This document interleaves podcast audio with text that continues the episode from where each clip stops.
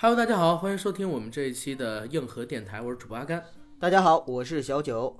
这一期节目上线的时间呢，应该是在农历的大年初一之后，所以我跟九哥先在这儿祝愿大家一帆风顺，二龙腾飞，三阳开泰，四季平安，五福临门，六六大顺，七星高照，八方来财，九全哎不是九九归心，十全十美，百姓百年好合，哎。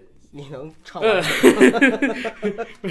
哎呦，忘词儿了，忘词儿了。昨晚现编的。嗯，这你你学大张伟吗？什么现编？这不是已经有的现成的歌吗？是现成的歌，但是歌词是我把以前的那个相声的贯口给套进去的。对对，就是一帆风顺，二龙腾飞，三阳开泰，四季平安，什么乱七八糟这种。他念贯口我能念下来，但套上那个曲子，我就不太好唱了，你知道吗？就那个穷穷街里什么那个生僻生僻字那个歌，抖音对对对对对那个。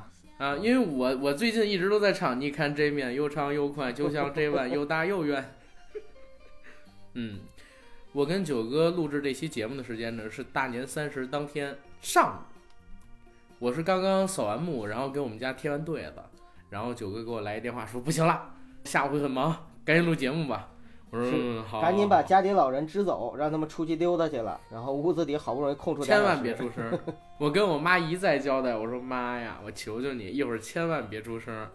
然后一会儿门也轻轻开，因为我们两个人，一个现在在北京，一个现在在东北，是用微信远程，一人前边放着一录音笔，这样给大家录节目。对，所以我们在节目录制的过程中，如果大家听到。比如说隐约的鞭炮声啊，家里人动静啊什么的，也请见谅。反正我们这期节目本身也是很生活化的，所以我们录的时候呢，有些生活化的背景音也是可以理解的。对，因为我过年我是在房山的平房过，你知道吗，九哥？我知道。这边过年的氛围还比城里要浓很多的。对。经常有鞭炮声什么乱七八糟的。哎呀，真好，你那边还能放花。放花，而且这地儿因为好长不住了，我妈说一会儿啊，录完节目让我跟她一起。拾掇一下，打扫打扫哈，真不好意思。对，打扫一下，占用了你难得的一个这个母子二人相聚的时光，有点有点。没事，你帮我逃离了一些家务活儿，我挺感谢你的。哎，今天咱们节目录制主题是什么呀，九哥？嗯，因为今天是大年三十嘛，我觉得咱们可以先聊一聊咱们印象中的春晚。啊，因为还有童年的那些过年的童年的关于过年的一些故事，我觉得这个是可以聊一聊。嗯，行，因为我感觉吧，哎，我靠，我现在这边就有炮声了，我都听到了。因为我感觉吧，你 声音这么大吗？我真的，我都听到了，挺好，好吧，好吧，嗯，呃，因因为我我在房山平房这边过年嘛，这边是习惯什么呢？年三十早晨去扫墓，嗯，所以就肯定会有放炮的声音，嗯。啊，我也是刚刚扫墓回来，在那儿还拉了两挂鞭，所以呢，大家体谅一下，体谅一下。嗯，啊，不过这边过年的氛围真的是比城里边要浓很多。但是相比我小的时候，也已经淡掉很多了。我记得小的时候，基本上从年二九开始，晚上就有人不断的放炮。对，然后到年三十，哎，八点之后开始有人放，十二点凌晨的时候达到一个高峰。而且大年初一早上，我还必须得拉两挂鞭，然后放几个什么花呀，什么乱七八糟的。小时候放那东西叫二踢脚，对，还得放那么十几个。然后呢，就出去去我奶奶他们家，去我姑他们家，什么乱七八糟的，去打声招呼，然后领点压岁钱。不过今年呢，就变成了 我得给人压岁钱了。对对，阿甘，你你你小的时候就是对于年的话，最快乐、最开心的事事情是什么？嗯，那当然就是压岁钱了。我记得有一年特别逗啊，就是我在我奶奶家待着，那年好像是家里有点什么事儿，是我叔娶了娶了媳妇儿还是怎么着？娶了你婶。过年呢，他们俩在家，哎，对，好多亲戚邻居都直接上门来，上门来我就在那待着，因为我是家里最小的孩子嘛，大家都给我送钱。那一年我不用出门，然后就那一天，我得收了好多好多的红包，特别开心。不过不开心的地方就是这红包刚拿到手，我妈就以。给我存起了长大娶媳妇儿的名义拿走了，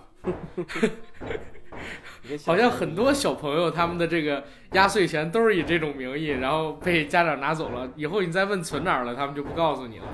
我记得那个时候我有一个表弟，呃，就是特别逗，因为他也是就是从小他收压岁钱比我们收好多。嗯，有一年我们去他家的时候，他悄悄的给我带到一个地方跟我说：“哎，哥，我我我悄悄告诉你。”然后他就给我看房根儿那块儿有一个墙墙角，墙角那块儿他掏出一块砖来，然后砖里边塞了几百块钱，他说这是我偷偷藏起来他们给我的压岁钱。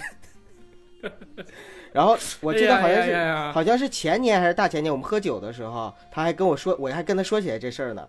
完，他说：“哎呀，那个那个钱后来我就找不着了，我不知道在哪儿丢了。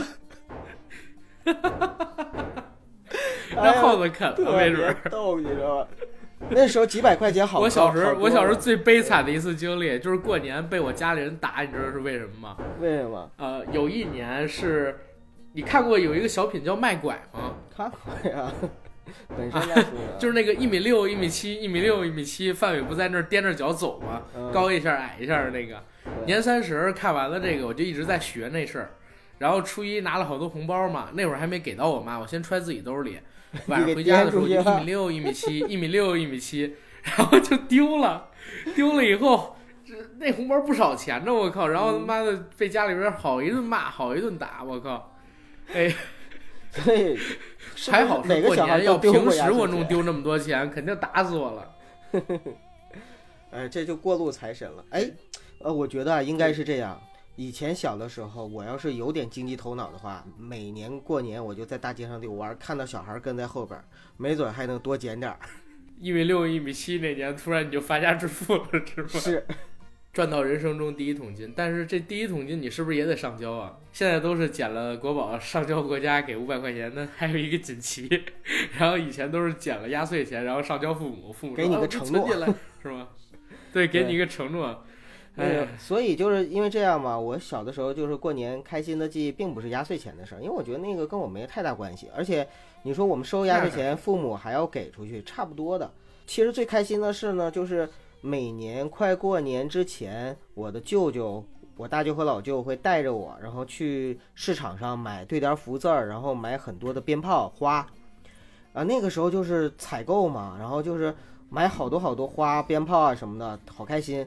回来之后就分，分完了之后就装在兜里了。然后因为我有几个弟弟，然后我小的时候过年都是跟他们一起过嘛，就是我们就在胡同里窜来窜去，就放花、放鞭炮，就包括那个老郭说的，把那个谦儿哥把鞭炮炮插仗放厕所，然后炸一虾仁 对对对对，啊，这这这事儿我们也干过，只是没吃过虾仁儿而已。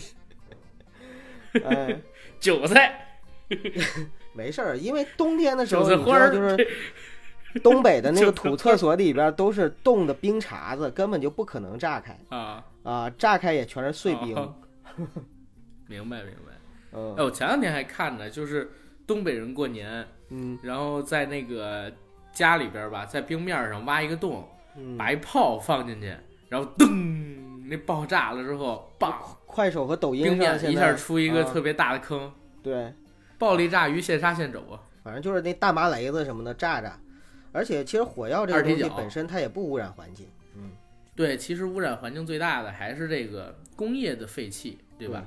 对，要不然过去这放炮比现在还厉害呢。对，老祖宗放了多少年、几百年的那个烟花爆竹了，也没看那个以前的空气比现在差呀，对不对？对呀，以前还都烧柴火呢，全都是烟，对，也没见比现在空气环境差。现在基本上都是工业污染。对，没错。但是呢，就是国家肯定是要说，这是因为你们放炮啊，这是因为你们开车呀，什么乱七八糟的。对，你看现在过年，这城里边放炮的都很少，国家还管控你，说什么烟花爆竹是违禁品，乱七八糟的。小时候没这么多讲究，每年大年三十跟大年初一晚上，我小的时候都是我们买一堆就是零散的小炮竹，比如说五毛钱、一块钱、一块五、两块这样的，在小卖部里边买了，买了之后，一百响小伙200响到街上去放。对，哎，对对对，不是不是一百响二百响，我小时候放的那种都是，比如说你点着了之后，它会转起来，转起来之后那火焰变成一个莲花的样子，啊，就那种我们叫小花。呲花呀，哎，对对，呲花呲花，啊，啊包括那种那个呃呲花瓣儿，你玩过吗？就是一个铁签儿，然后把它点着之后，滋开始呲花那种嗯啊。小时候一直玩这种东西，而且一到过年的时候，我一哥就会从他家，然后来我们家，我然后呢，我也会去他们家，我们两个人能在一起待好几天，然后我们俩一起玩好多花，拿那个压岁钱，自己手里边剩那几十块钱，能玩的挺好。那会儿消费也低，你说现在几十块钱一天别说一天了，一个下午就没了，我靠！你受过伤吗？玩这个鞭炮什么的？没有，但我印象里边，我们有一个同学叫于迪，嗯上二年级的时候有一次，哎，不是有一次，就二年级寒假回来之后开学，他这个手右手就是黑色的，嗯因为说是放这个礼花的时候，开始是点着了，半天没响，嗯，自己走过来了，走过来之后刚要碰这礼花，然后那个呲火药开始着起来了，然后从那之后，我对放炮这件事情也不是特感兴趣，而且还有点恐惧。我小的时候就是有一次在我三老家过年，然后我们放那个鞭炮，那个时候鞭炮是这样的，大人放鞭炮就一挂鞭两挂鞭那种放嘛，我们是一百响二百响那种红色的小鞭炮，小心翼翼的把它每一个都拆开，出去的时候啊左手拿着那个小嗯鞭炮，然后右手拿着香，对着那个鞭炮上就是也就是一个小指那么长的那个就是那个信儿嘛。就火药火药捻子就开始那个对引线，也就是一两秒时间，然后就往外甩，就撇出去，然后砰就炸了。那你买的炮还是不错的炮呢，九哥。你知道我小的时候有一次给我真的吓到是什么吗？往常我们家买的那个炮都是红色的，外边披一层红纸，对啊，炸完了之后地上很好看。有一年，有一年我不知道是谁买的炮，那个炮呢是，呃，黄色的，黄色，见过吗？也是边，黄色的边，嗯，那炮是黄色的，然后上面没有卷红纸，它那个捻儿挺长，但是那次为什么给我吓到了？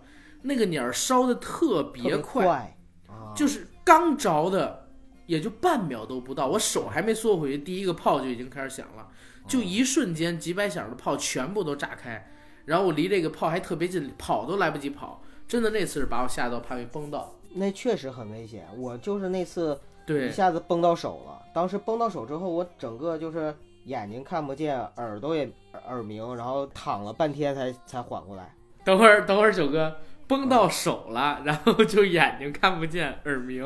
因为你拿在手啥情况上，你拿在手上鞭炮，就离离那个就是明白睛和脸很近嘛，然后砰一下子就啊炸了嘛，在你眼前，挺明白万幸的，没伤到眼睛什么的。你几岁开始放炮的？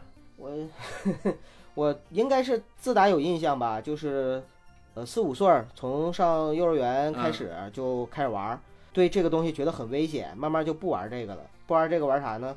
玩二嗯二踢脚，还有摔炮。就说二踢脚就是 就是点完之后可以跑嘛，然后跑了之后就叮对，当嘣当。啊，对，九哥，你有印象？你们家是什么时候把放炮这个任务，就是年三十晚上放炮这个任务彻底交到你手上了吗？哎呀，没有什么印象了，反正就开始跟着大人。就现在还是叔叔跟你一起放炮是吗？啊、其实我们家就是最近这几年都不怎么放鞭炮了。我是不太愿意买这个东西，然后那个我爸妈也不愿意买，然后我们就说那过年的时候听响吧，听别人家的响吧。多少还是要买点儿的，多少还是要买点儿。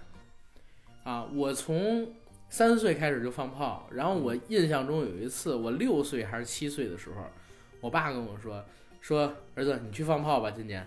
然后之后就每年都是我去拉鞭，嗯。然后每年都是我在年三十晚上跨年的时候去放炮，嗯。然后到现在也有这个习惯。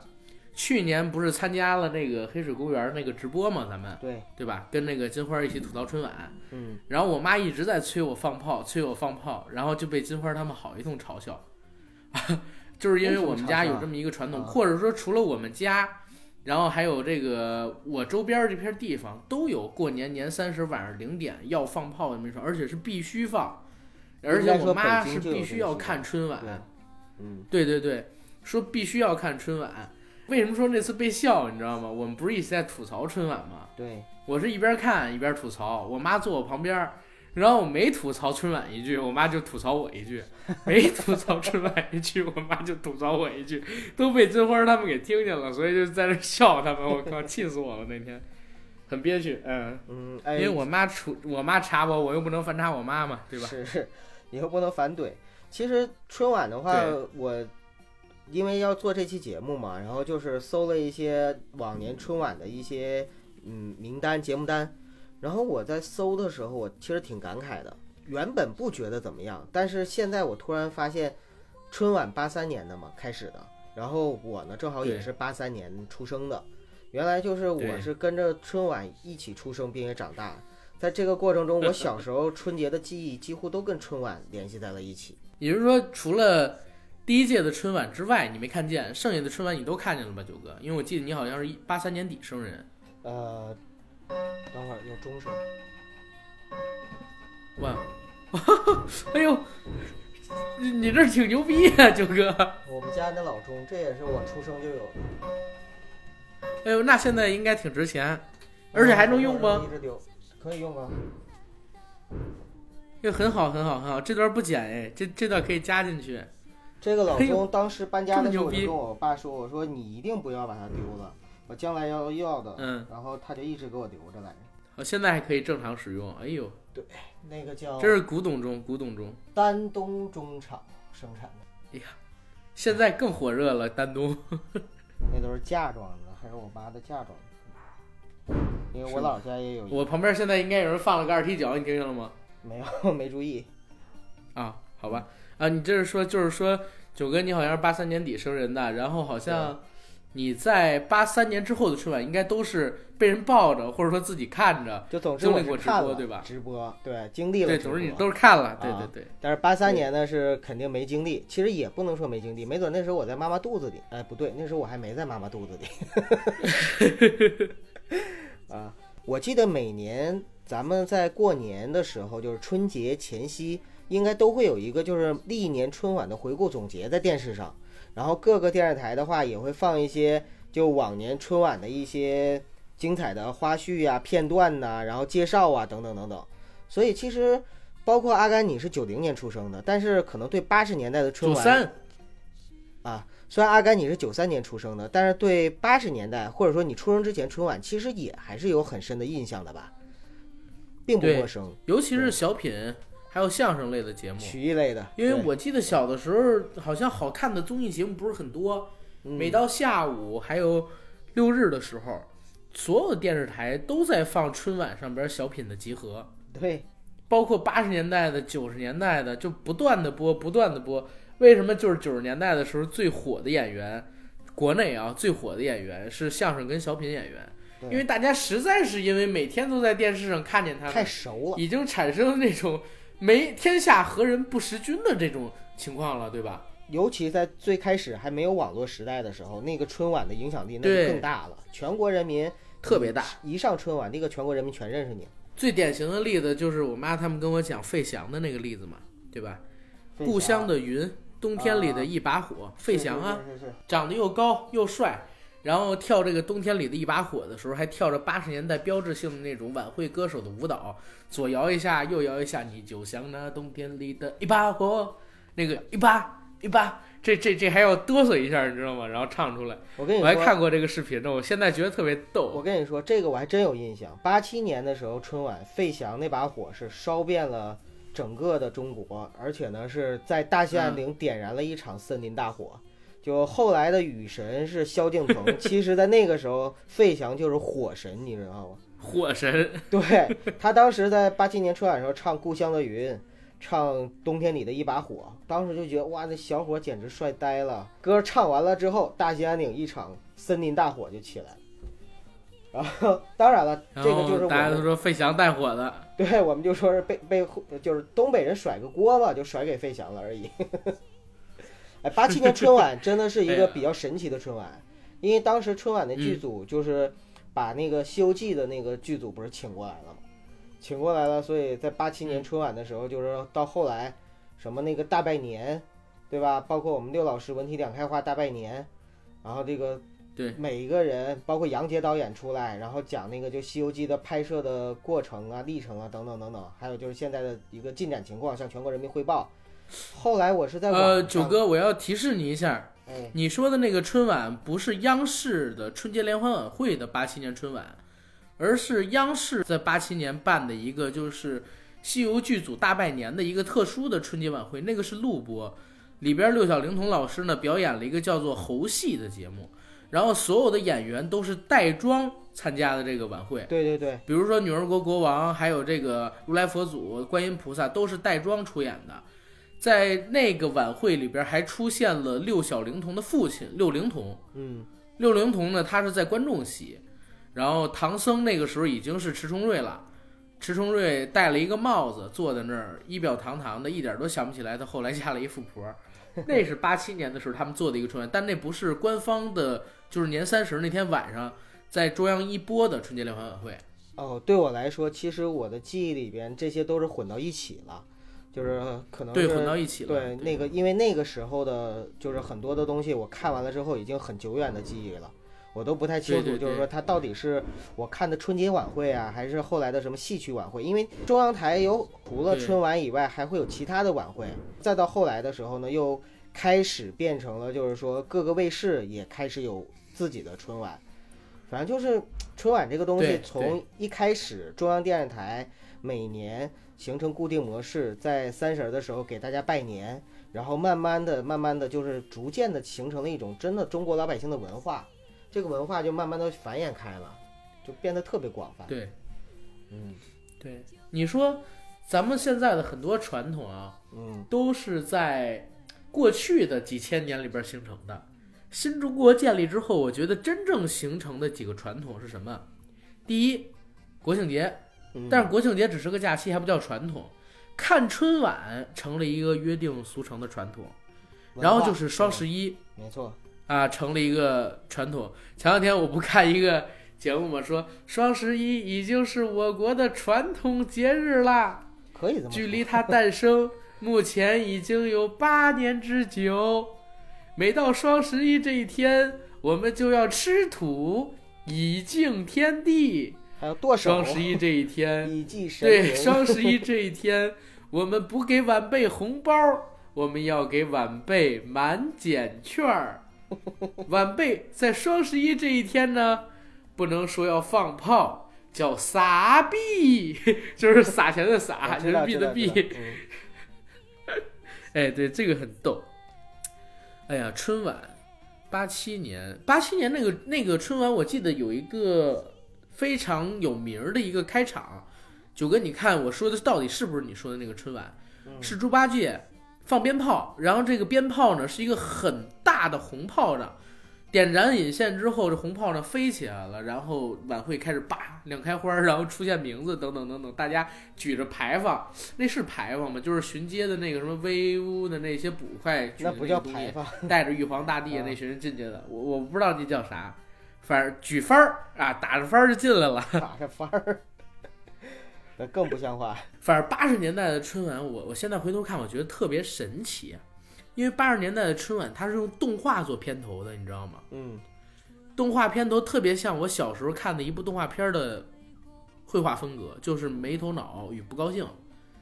而那个音乐再配，就是很喜庆的音乐啊，但是呢，你听着听着有点诡异，配上八十年代那标志性的有点灰暗，然后带点磨砂质感，隐隐约约发灰，人物的这个造型都扭曲的那样的动画形象，让我觉得当时的春晚其实挺恐怖的。就这个开头，你留下就是恐怖印象，然后在小的时候，就是因为看了这个有一种魔幻的感觉，对吧？对，就是那我我从小就对这种东西特别着迷，你知道吗？嗯，我看《魔方大厦》，看这《没头脑与不高兴》，包括八十年代的很多动画片，我都觉得它受到了达利的那个叫做超现实风格的影响。好多人物的脸还有身体都是扭曲的，然后头特别大，身子特别小，夸张的。然后人物的肢体，包括说他的五官比例极其不对称，但是那种不对称就显得特别的魔幻，你知道吗？正好八十年代本身也是一个非常魔幻的年代嘛。对，所以他画的很多东西就是看似很荒诞，包括表情很夸张，然后人物的造型很夸张。哇，我这边也放炮了，哇，这那那很好过年很好，过年好。过年好过年好，一这一听这期节目就知道是在过年期间录的，对吧？对对对对，嗯，然后到了九十年代的春晚，我感觉就走向了不一样的道路。九十年代春晚就开始越来越精致，越来越宏大，越来越主旋律。但是那个时候还好，因为百姓的这个我们所说的娱乐空间吧，还不是那么多，渠道没有那么广，所以大家看春晚还是觉得很新鲜，演什么都能火。真正进入两千年之后就不行了。总之就是春晚，其实无论是八十年代、九十年代还是两千年代，如果我们仔细去回去回去看的话，我我有发现一个特别好玩的事儿，就是其实春晚它好像是每年年终的时候一个全国人民的一个总结，就是在这一年里边的一些热点的事件，然后热点的现象、热点的语言，还有包括就是老百姓在这一年里边喜闻乐见的一些影视剧，就等等这些东西呢，都会在春晚里边去出现。有的呢就是露个面儿，有的呢可能就是说。不是露面那么简单了，而是就是百姓很期待、很喜欢，然后呢，就是有很多的粉丝那种。但是不管是哪种，就是我们在回顾春晚的时候，我们就会发现，其实春晚史也是中国的一部中国的近现代史。呃，就是他在这个过程中，其实就是浓缩了中国老百姓或者说中国人民在每一年，就是鼠牛虎兔龙蛇马羊猴鸡狗兔，对下一年就是新的一年的一个美好的。期望，但是同时呢，又是对上一年的一个回顾和总结，这个其实也是挺好玩的。你刚才说九十年代的时候，九十年代我记得印象特别深刻的就是九七年、九八年那几年，开始就是四大天王啊、成龙啊什么的，就全都登上了那个春晚的舞台，然后我就觉得港台明星成龙大哥那个时候牛逼到什么地步？九三年成龙大哥第一次登陆春晚，没有到春晚的现场的，成龙大哥是在香港。然后录了一段 VCR 给大陆的观众们去看。那段 VCR 呢是成龙大哥拿着一个棍子，穿一身白色的传统服装，然后放这个应该是豪气面对万重浪，打用这个手里边的棍子打鼓，一边打鼓一边各种剪辑。对对对，就像一个武侠片儿一样，你知道吗？然后他成家班各种在那打功夫，龙骨确实那会儿特别高大上，我觉得。对对对对对对。啊，那个节目后来他就亲自登上了舞台，然后唱《我爱我国家》，赢得了一个外号叫“小吴京”，小吴京。哎呀，就，嗯，好吧，好吧，不是你这么说，你真的还想采采访成龙大哥吗？想想采大哥呀，小吴京怎么了？吴京大哥也是我很敬仰的一个大哥啊，我特别佩服他什么，我就怼，被洋人欺负惯了吧？那他们是别看别看看美国人片子去啊！一个中国人，我被打了一枪，我跑动几下，开几枪打十几个工兵。吴京你不能跑，你这样跑会流血过多而死啊！一个美国人啪啪啪啪中了十几枪，各种战斗半个小时打一个加强连，他就没事儿，为啥没事儿？就是说明美国的东西质量不好，那枪都是假冒伪劣产品。你看那钢化玻璃换上中国的，你就撞不碎，对不对？你这枪，我们挨挨一枪，中国枪子儿立马就死。我我们挨十几枪，美国枪子。那个言论出来会不会又被喷啊，九哥？你爱喷不喷？那个那好，反正也要喷了，我就再说一嘴。自从。郭德纲跟于谦老师上了春晚之后，于谦老师就有一个新的外号，知道叫什么吗？九哥叫什么？小何伟。小何伟。对，小何云伟。郭德纲有一新外号，小曹云金。小小曹金。小曹金，对对对。行了，不不不扯了，咱们接着来聊这个春晚。行，那个其实春晚，说实话，阿甘。呃，你印象里边就是印象最深刻的节目是什么？我可以举两个吗？你想举二十个我都不拦着。一个是那呃，我举三个，一个是舞蹈类的，一个是歌曲类的，还有一个是语言类的，就是小品什么乱七八糟的。舞蹈类的是我前两年看的一个舞蹈，杨丽萍的《雀之恋》，注意啊，不是《雀之灵》，是《雀之恋》。那个舞蹈是我有记忆看春晚以来看到的最好的一个舞蹈，《雀之恋》。雀之恋里边那个真的是非常美，非常美。一只公孔雀，一只母孔雀，然后两个孔雀叠到一起，最后那个展翅是要展翅吧？开屏，对，最后那个开屏的画面特别美好，啊，非常仙气儿。那是我最喜欢的舞蹈类的表演。然后音乐类的表演是什么呢？音乐类的表演是。动起来，郭富城为什么我说这个？就是你对，你还记得吗？就是咱们去采访郭富城的时候，嗯，我说我我是在零三年的时候，然后看春晚，那会儿我才十岁，然后他呢是穿的一个特别好玩的衣服，特别酷、特别好玩的衣服，然后当时他的头发特别帅，就是郭富城引领了好几代中国人的这个发型审美，富城头到现在都非常经典。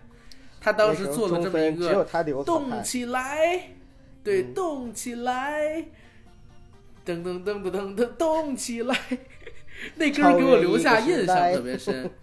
对，可能它不是最好听的，但是给我留下印象特别深。我还记得我听到这首歌的时候，我就从沙发上蹦起来了。这是我很喜欢的歌曲类的节目。嗯然后语言类的节目，你可能都想象不到。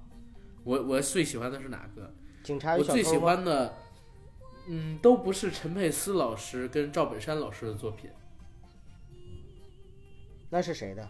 是冯巩老师的一个作品，而且不是冯巩老师的相声，是他进入两千年跟牛群拆伙之后演的相声剧里的一个，是跟闫学晶演的那个吗？不是，就是那咱北京人，是他跟朱军演的一个，跟谁？跟朱军演的一个叫《笑谈人生》，其实应该叫《杯酒人生》。明白明白，啊想起来那里边了有印象呢是啊，想起来了，有印象吗？那个小品特别好，又搞笑又触动人心，而且它这个触动人心不是强行给你催泪，不像现在的春晚一样。嗯其实，呃，赵老师有很多的这个春晚小品，到最后都为了形而上的东西强催泪。嗯但是你看那个，呃，冯巩，他在那一年做的春晚的小品叫《笑谈人生》，你们可以上网搜搜。那个小品特别好，就是我自己学过相声嘛，他从结构上也好，然后从笑点的编排上也好，然后从事件上的铺陈也好，都特别特别的精准，七分真三分假，然后七分真实三分逗。他通过这种形式把那个春晚的小品做得非常非常非常的精彩。唯一的败笔就是最后，啊，最感动最感动的时候，蔡明出来了，跟这个观众说“我想你呀”，然后冯巩又破涕而笑，把这个情绪再给转回来。我觉得这一点是败笔，但是他也可以理解他，我也可以理解他，他当时为什么要做这么一个举动？毕竟这是春晚，对吧？他不能说把这个节奏一直压抑在一个悲痛的环境里边去，一定要给他重新跳出来。那个作品特别好，就是冯巩去参加朱军的艺术人生节目，朱军呢给冯巩递照片、弹钢琴、喝两口酒，聊冯巩小时候那些故事，对吧？对什么捡煤球啊，就因为捡煤球，哎，你看冯巩这跟我爷爷那当时很像啊，捡煤球啊，然后跟黑色的东西天然的就有好感，所以跟朱军的关系好，俩人铁。然后冯巩呢，家里边儿想要去上学，他姐姐这边要出嫁，他没有钱，然后把自己家那个床弄出来，给姐姐做了一个箱子，让她带走。自己父母得病了，然后没人照顾他，老师给他送了一碗饺子，过年的时候让他吃。他说：“老师还有醋吗？”这里边有真也有假，但是我觉得大体上应该七分是真的，后边的三分是为了喜剧效果。那个段子特别的好，我现在回忆了很久很久，我在春晚上看过的最真诚的、最高明的一个小品就是这个。其他的其他的作品可能都落于下乘一点，因为其他的作品都没有这个作品那么真实，你知道吗？真实的力量特别触动人。所以虽然我最喜欢的是陈佩斯老师，然后我笑的最多的是赵本山老师，但是我最喜欢的那个作品是冯巩老师的《笑谈人生》，明白明白。这是我最喜欢的三个。哎呀，真是现在再难再也很难看到，就是那么走心的作品吧。我我我真的不是在吐槽，就是两千年之后，尤其两一十年代之后，就是这些春晚，只是不知道是因为我们变了呢，还是春晚变了。现在我在看，我我还真看见一个，嗯就在前年还是大前年，我还真看见一个类似的作品，就像那个冯巩的《笑谈人生》一样的。哪个？是贾玲儿演的一个小品，而且她不是在春晚，她是在浙江卫视的一个节目上边儿跟张小斐当时演的一个叫《你好，李焕英》。哎呀，不是那个是有的，那个那个也很走心，也很好。我说的是春晚，对，就是春晚上的节目，哦现在就是已经。明白呃明白。一个是竞争太激烈，然后一个是就是他那个要顾及到的东西太多，然后束缚的东西呢又越来越多了。所以现在的东西我在看的时候，我真的我觉得，我说句很不负责任的话，我我现在看春晚的时候，我自己看的也不是那么真诚，然后我觉得春晚给我表现出来的，就我感觉到的也不是那么真诚，它就是一个形式上的东西，哎，设计设计设计太感太强多的设计。，对，听说啊，我只是听说啊。之前我不是采访一个那个美术家嘛，然后他之前是央视的人，他参与过春晚的一个美术组。嗯，他说春晚是这个样子，就是你看到再好的作品，啊，你看到的再精致的作品，其实它开始送过来的时候都不是这样的。嗯，百分之九十都不是像现在所表现的那样。对，其实刚开始的时候要精彩很多，但是呢，你知道春晚的审查是从十月开始，然后把大家拘在大型里边一练就好几个月，然后一直在彩排，一直在彩排，在彩排的过程当中，就是很少有时间能让你去干别的事儿。那你递上去的本子要经过无数道审查，直到说春晚开始的那一刻，你都有可能被撤下了。直到你节目确定能上，而且该上的那一刻，你才知道，哦，我自己这是没问题的。对，那这这样的话就很难保证你的作品，你在交上去的时候，那些好的段子都能留在那儿不被删掉。老郭之前不是在爱奇艺有一节目吗？叫《以德服人》，嗯，他和央视的人聊了一下，第一次聊，大家可以去搜二零一二年的一个访谈节目，很好，那个叫《以德服人》的那个脱口秀。他里边提到做春晚的时候一些顾虑，他说好多人说春晚那个相相声段子不怎么好笑，节奏太快，我紧张。其实吧，没什么好紧张的，我几万人的台都登过，那场子才三千人，我怕什么？关键是时间紧张。嗯，大家都在一个呃会所里边排练，排练好几个月，有人甚至排练一年，就只为这一个小品节目。啊，好，你这儿多说一句话，占五秒，占十秒时间；他那儿多说一句话，十秒、五秒时间。等到了那个人，他人家节目就得撤下去，多耽误功夫。尤其我跟顾尤，尤其我跟于谦老师这种，一上台大家喊好就得喊个半分钟、一分钟的，我们只能压着速度赶紧往下说。我这边呢还近视眼，时间上边那个提示表我看不见，所以我还特地找导演组一人让他给我举牌子，十五秒举一牌子，还剩二十秒时举一牌子，还剩三十秒时给我举一牌子，是时间紧张，根本就没有时间让观众给我们的笑点做反馈，让他们去笑。对，这是老郭当时提到的一个事儿，而且呢，当时不也传嘛，老郭自己发了一个微博说。九个红苹果被换了，换成了九个什么乱七八糟别的东西，被撤了九个包袱点，然后改了九个包袱点放上去。这个春晚的审查实在是太狠了，现在。所以啊，就是我打个不恰当的比喻，就好像皇上吃的每一顿饭可能都有几百道菜，但是其实你说他嗯吃这一顿饭的话，吃的一点都不开心，因为他吃的每一样菜其实都是经过了无数的设计，然后呢，经过了无数的想法。你比如说，你吃这道菜代表江山四平八稳，吃那道菜代表什么一劳永固，但是你 你你失去了就是你纯粹的那个，你还不如就是在就是比如说我私微服私访的时候，我在馆子里边随便点个点个涮羊肉什么吃的时候，那个那种爽劲儿，就失去了最纯粹。关键微服私访这事儿，是真的吗？不，我没说是康熙呀、我也没说是乾隆啊，我就说就是说。打个比方，有个皇上去微服私访，啊他下去，他一定他一定能够吃到，就是说他在宫里吃不到的那种感觉嘛，对吧？而且还有，关关键，我现在感觉就是微服私访，就这微服私访四个字儿啊，都是存疑的，因为我存不存疑这不是个清史，存不存疑，这不是咱们今天要讨论的话题。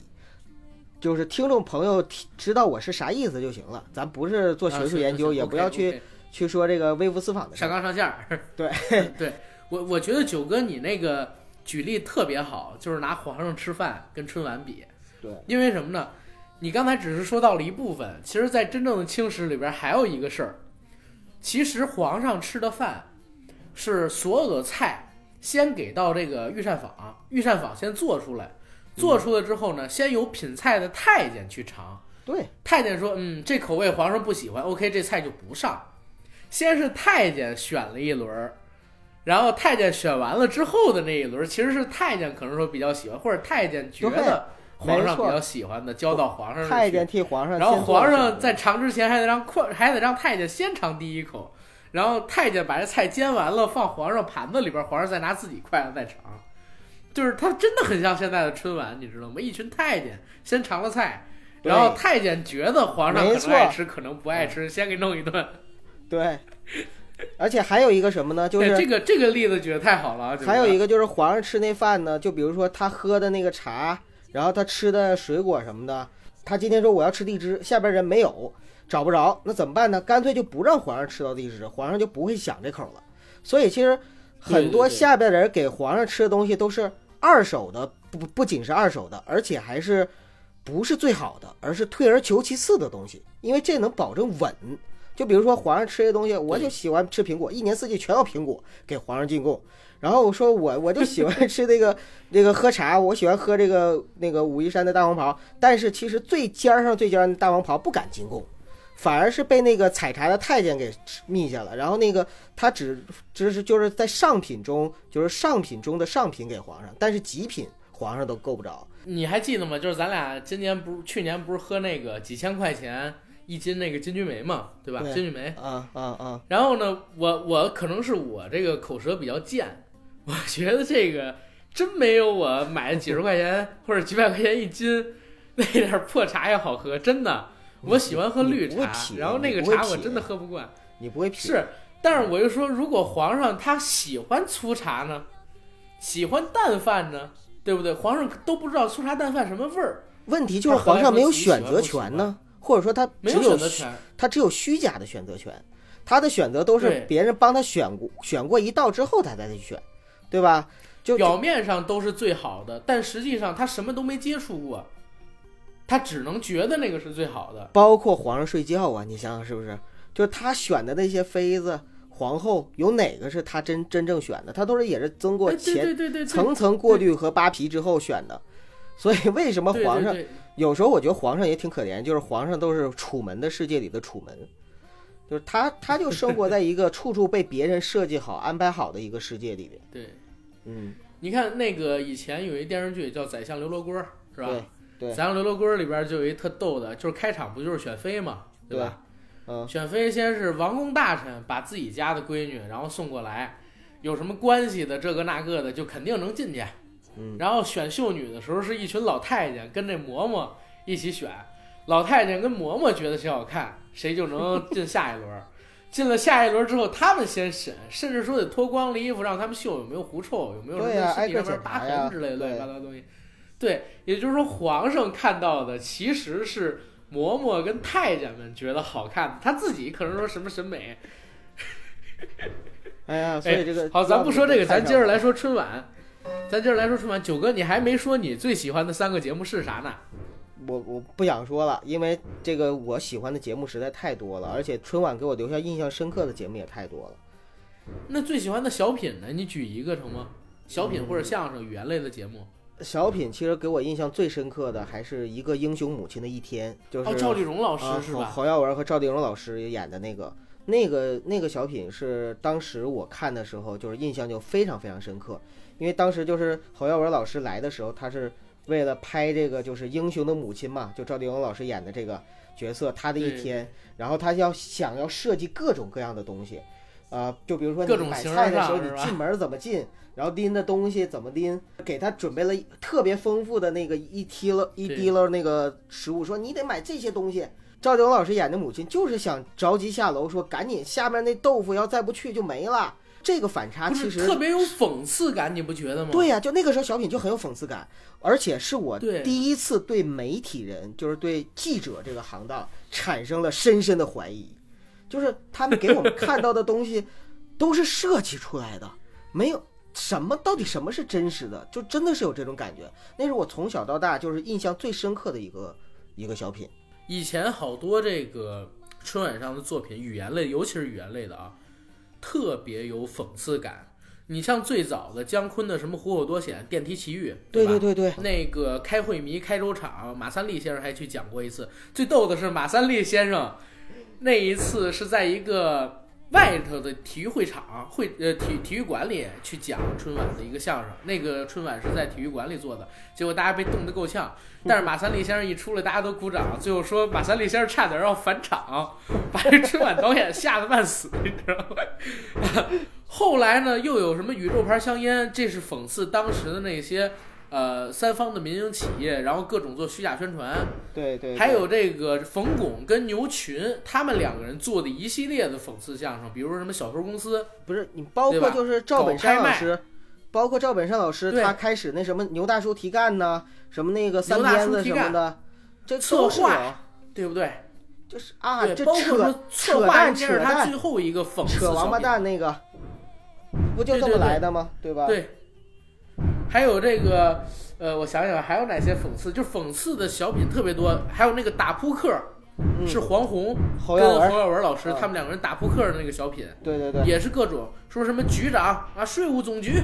然后什么明星港流三不是港台三流明星，然后拿这打扑克就演绎出当时的一个社会百态，当时的讽刺感是特别强。我之前不跟你聊吗？我说讽刺其实是喜剧里边很高级的一个品种，而且是不容易出错的，而且是不容易出错的一个品种。没错，只要你的讽刺感到了，就大家一定能笑。但是讽刺这个东西现在在春晚上面找不到，越少你。现在打开春晚，你就感觉到我操，歌舞升平，对，天下安定啊，那不是文明团结，长治久安。那不是中央电视台的新闻联播吗？对 新闻联播固定词，今天嗯几几年几月几日，农历差月初差，今天谁谁谁会见了，就是一般都是我们国家最高的那个人啊，然后会见了谁谁谁，然后把他今天干了什么姚明会见了谁？啊姚明会见了谁？啊，就是你别瞎说话啊我，们国家他最先会见高的人了谁，然后谁谁谁。别的国家最高的那个官儿又来了咱们这儿，怎么怎么样说？然后后边又有一些什么其他的事，就是它是有固定的模式的。这个春晚、不是这个新闻联播，现在春晚也是啊。对，开头中央电视台，中央电视台，中央电视台，中央电视台，中央电视台，最少得有五个人说，然后什么国内同胞、海海内外侨胞，然后什么乱七八糟，港澳台什么乱七八，对各种问然后好，还有各个问完了民族，大概一两各分个民族必须要粉墨登场，然后表示五十六个民族一家亲，然后各各个曲艺品种啊，那个都要出来，而且还必须得有魔术、有杂技，是吧？就就是一个大拼盘嘛，就是一个大拼盘，就是什么都得有对啊，不，你可能不吃，但是什么都得有。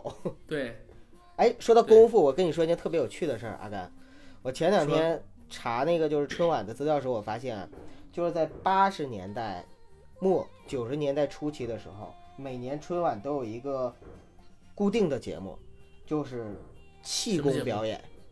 气功表演，啊，气功热当时的，对，气功热。最早一年是有一个老太太带着，我记得是老太太还是老头忘了，老太太应该带着俩小孩儿，一家子。严峰，不是不是不是不是，那个时候就老太太，严现在可能都已经做肯定是古了。他他他那个嗯就是表演什么气功呢？就是砸核桃，然后那个踩鸡蛋，还有卷那个铁棍儿，就是表演这些。现在我们可能说魔术杂技嘛，就一定会有的。那个时候就是一定会有的，就是硬气功的表演。所以可见就是那个时代性，就当时气功热，所以当时的那个，对，就是春节晚会上就是会有这样的一些东西，然后包括就是它的一个正面展示。咱回头聊一期气功热吧，好吧？其实可以聊，就是你要不怕敏感的话，或者我觉得们放那个在特魔幻社会主，义，或啊者，我们放在别的 FM 聊也行，因为这个东西现在还是比较敏感。嗯，行，反正这个事儿就怪俩人，我先说，一个是怪严心严大师，嗯，一个呢是怪这个钱老。如果不是钱老，气功热不可能在八十年代的时候风靡中国。你说是气他功热怪他，还是气功现在不热了怪他们？气功热怪他，怪钱啊老，钱学森钱老。对，啊，因为他当时第一个以学术界身份跳出来支持人体特异功能跟气功学，嗯，而且还搞了各种各样的论文发表在咱们国家的网上，然后，哎，算了，这个太敏感了，我们先不说，是这的留到以后，以后我们小程序上了放到付费节目里去说。对对对，啊，这这种东西很有意思，对，嗯，啊，哎呀，九哥，看来你对春晚也蛮有研究的嘛。就是因为春晚是相当于是我的人生啊，就是我的人生历程，春每年都会有春晚这个时间节点嘛，所以它实际上还是嗯，记忆很深刻的一个东西。我相信对全国人民来说哈，可以可可能我们现在的很多年轻人会说我不看春晚了，或者我对春晚不感兴趣了，这个很正常，因为一个东西它总归是有一个时代性的，新新新时代的孩子肯定有新时代的一些就是喜好，而且现在网络时代这个这么发达，但是其实对于七零、八零、九零后来说，春晚一定还是一个很久远的记忆，很深刻的一个记忆，因为它是伴随着这个成长过程的。当然了，如果对于我们的父辈和祖辈来说，那就更更是这样了，因为他们相当于是怎么说，就那个年代过来的人嘛，对吧？所以他们对这个春晚的话，那简直就是会保留，我相信会保留一辈子。但凡我们的父辈母辈还在，他们一定说每年春节都会守在电视前看春晚。我觉得最早的时候，就是我小的时候，北方人最起码是这样。对我们提提前会就是提前一个礼拜买广播电视报，买那广播电视报之后，就是为了在里边，他会提前一个礼拜就把那个春晚的节目节目单儿就就在上面打出来，打出来之后我们就挨个画，然后我跟我爸妈在一起就研究说，哎，这个节目你想不想看？这个节目好不好？因为那个时候对于节目是什么样都不知道，只知道就是说这个演员，然后这个节目的名字，然后我们就去猜，比如说赵本山的东西，啊，那那肯定要看的，他演的什么不知道。完了，等到了真正谜底揭晓那一刻，其实就是在八点钟声敲响，然后开始春节联欢晚会的时候，然后就一边在电视前面包着饺子，边呢就是看着春晚的东西。突然之间，这个节目好看了，我们就会大家热情的讨论一番。然后等到那个，比如说马上就要到我们想看的节目了，我们基本上想看的就是相声小品嘛，或者魔术杂技什么的，在前面很目不转睛的盯着，说，哎，这个节目完了，下一个节目就应该就是了。就那个时候看春晚的那种悸动、那种期待，然后那种现在是根本就不可能再有的。我这两年都是电视放着春晚，然后玩着自己手机打着手机，对，拿着电脑，要不然在打游戏，要不然呢就是我在看这个手机上边一些短视频之类的东西，或者看电影啊。看春晚真的成了一个以前的一个记忆，现在完全变成形式感的东西。就是我特小的时候，你知道吗？我爸有一军大衣，嗯，以前我们家那种单人沙发啊，是特别的深，两边的沙发扶手特别高。然后我把这个军大衣盖在自己身上，我蜷缩在那个军大衣里看春晚。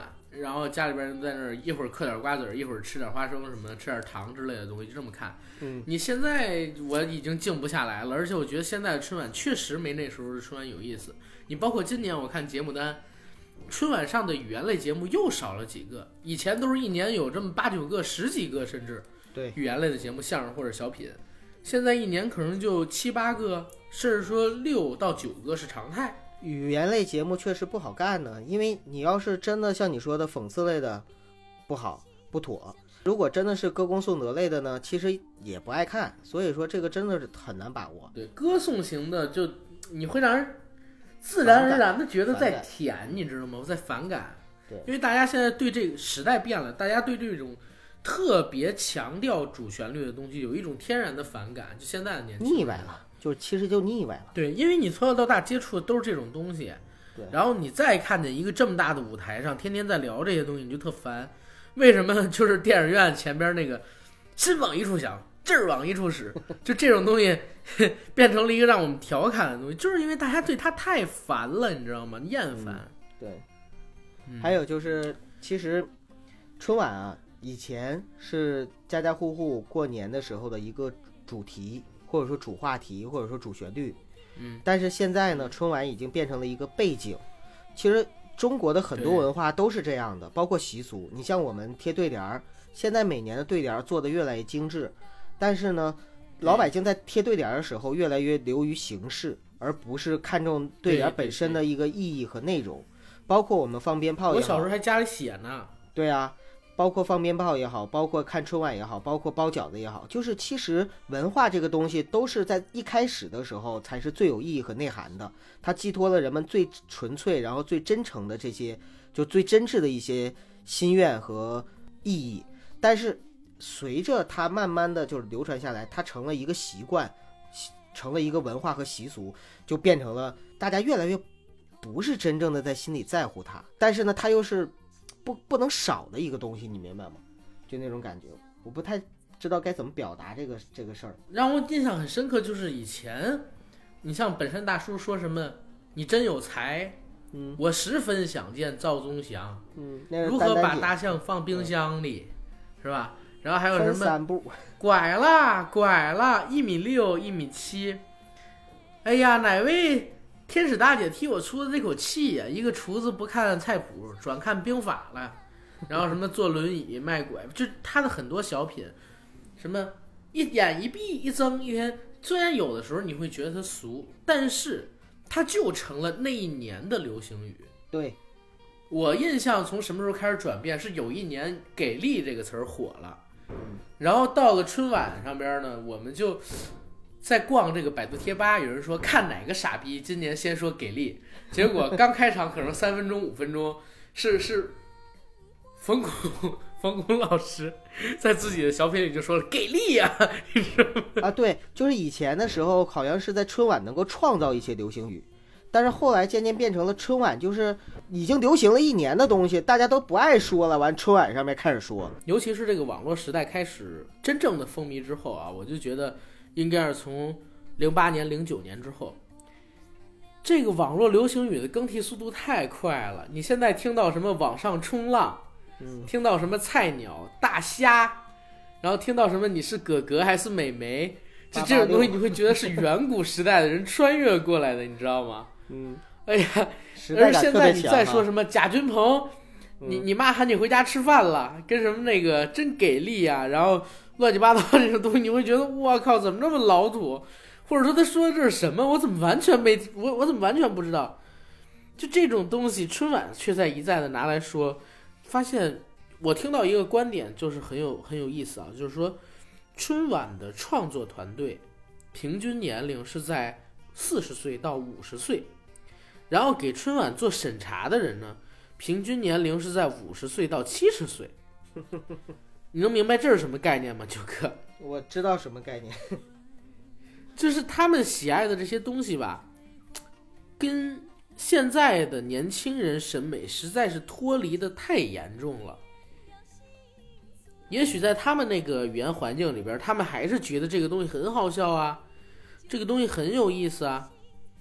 但是呢，就有一点问题，就像咱们接触的，呃，有几个人最近接触的，就是在聊做一个电影嘛。对，呃，别别别别别别别这么说啊！你这你这 能让人猜出说的是谁这八一厂就是厂长多了，啊？也对哈，没说在位的不在位的。对，然后他们在聊一个电影的时候，不是先从怎么样有艺术价值去聊，也不是从商业上边去考量，没错，他先要聊我操形态上啊，然后这个意意识上政治正确，政治正确啊，啊，然后不要不要什么民族冲突啊，民族，不要这个冲突那个冲突，啊不要这个审查那个审查，他先聊这个，而不是先定一个大概的艺术方向，再从艺术方向里边慢慢去整，规避一些问题。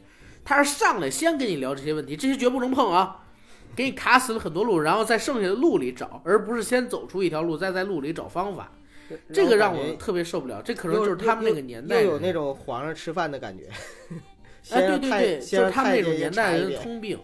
对，对，因为春晚从，呃，我还有一个想法啊，就是为什么春晚最近这些年越来越不好看？嗯，春晚从一零年还是零几年开始，变成了国家项目，知道吗？原来春晚不是国家项目的，它只是中央电视台的一个晚会而已。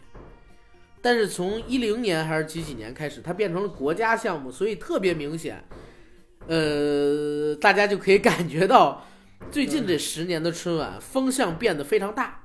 国家重视，领导关怀，这东西就完了。我没这么说啊，我只是说风格变得非常大。九哥，你不要曲解我的意思啊，我可没说，我可没说。哎呀，反正春晚这个东西，如果想聊啊，可以聊好久。但是呢，现在看来，它只能作为一个形式感，或者说一个回忆里的美好存在。你说春晚还能再存在多久呢？什么时候会消失不见？什么时候不再办了呢？不会不办，它会一直存在下去的，因为它是有广泛的群众基础。就像你说春联儿、贴春联儿、放鞭炮会存在多久？这不已经几千年延续下来的习俗吗？几百年，嗯，千百年来吧。放鞭炮是很久很久很久，嗯，但是贴春联儿是才几百年。不期待它消亡。虽然我一直说就是批评它，就是这那那这的，但是我觉得这些东西可能都是时代性，也可能就是在某一年它会慢慢的也会有进步、有改变，这都是可能的。包括形式上面，包括意识形态上面，包括这个创作团队上面可能都会有改变。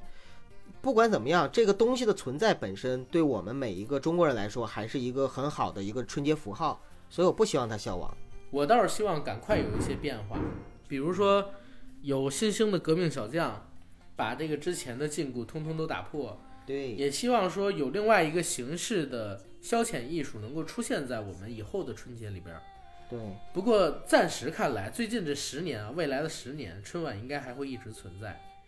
而且呢，虽然收视率越来越低，关注度越来越低，它的商业价值却还越来越高，因为毕竟 GDP 在增长，对吧？对啊，还能抢个红包啥的嘛。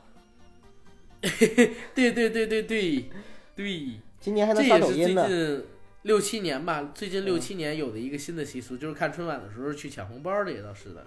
对，嗯，包括过年集五福，这过年期间发红包也是啊。这这这都是新习俗。哎呀，万一哪年春节发红包变成了去老罗的聊天宝里，这个就牛逼了。希望老罗能挺过去吧。美好的希望嗯，往往不会实现。对，因为这个过年不是真的，我我感觉老罗确实牛逼，你知道吗？能舍弃掉自己的自尊，搞出聊天宝这么一个又 low，但是呢特别特别有病毒性传播效应的东西。它一定会在三四线城市，甚至说一二线城市，像我妈这个年纪的人的过年期间吧，然后获取一大批用户的，因为直接就是你注册就给你钱，你拉人来也给你钱，都是现金啊！我靠，比拼多多的返利还多。可我现在注册了，我也没看着有什么钱啊。你得拉人，哦，我还得发展下线儿呗。对你只要拉人你就有钱，最高能拿两千块，就是只要你拉人注册，你就能拿两千块钱最高，然后还有其他的各种抽奖什么乱七八糟的。这期听友就过年期间如果这个想想下载聊聊聊那个聊天宝的话，请私信九哥，然后让我给你链接。对，给你推广链接，对对对对对，行。哎呀，我还想着过年有机会的话，我去找老罗混呢，因为听说他最近要干脱口秀了。哎，但是但是我看他做了这个聊天宝之后，对他有点失望，你知道吗？行了，不聊老罗啊，接着说这个过年。过年的这个东西我们聊的挺多，关于春晚上边的一些记忆也聊的很多。如果你想详细的说，我觉得可以说几天。没，但是呢，今天我跟九哥也只是浅尝辄止，啊，因为过年了嘛，我们俩时间也比较紧，赶紧趁着这个大年三十儿，在年终的最后一天给大家录制一期节目。呃，大年也算是给大家拜个年嘛。初二、初三上，对，给大家拜个年，初二、初三就上，所以预祝大家一下啊，新年快乐，阖家安康。你最后这口音是哪儿来的？呃，我我是学一个领导人，然后还有一个事儿我要说一下，去年在农历年的时候，就是我跟九哥许下了几个愿望，现在已经全部都实现了。九哥当时说到呢，就是我们的电台要突破五百万的播放量，那现在呢，在呃我们做最大的单一平台上的播放量就已经超过了五百八十万、五百九十万，将近六百万了，再算上一些我们更新的其他平台的播放量，比如说大家用的苹果手机的那个平台，基本上已经有将近一千万的播放量了。那在这儿呢，我也许下一个小愿望：二零一九年过完，到二零二零年的春节，我们再回顾的时候，我们在我们做的最久的这个平台上，单平台突破一千万播放量，然后全网突破两千万播放量，然后我们的订阅数全网突破十万。现在我们的订阅数全网应该已经是突破六万到七万了，是吧？咱们对自己的要求其实并不高。不高，我觉得我们还可以大胆一点。这个这个目标，我们在上半年就把它实现。行，上半年实现，我觉得是有戏的。嗯，对，好，也希望大家能够反过来祝福我们，到我们的公众号“硬核班长”上去打赏一下，对吧？然后这个硬核班长呢，大年初一到初七，我们应该会给大家更新呢有别的 FM 的戴笠传，还有大年初一到大年初七春节档这几部电影的硬核砍片儿，是吧，九哥是的，？OK，好，那这期节目就到这儿了，谢谢大家。再见。难忘今宵，难忘记。好吧，好吧，真的再见了。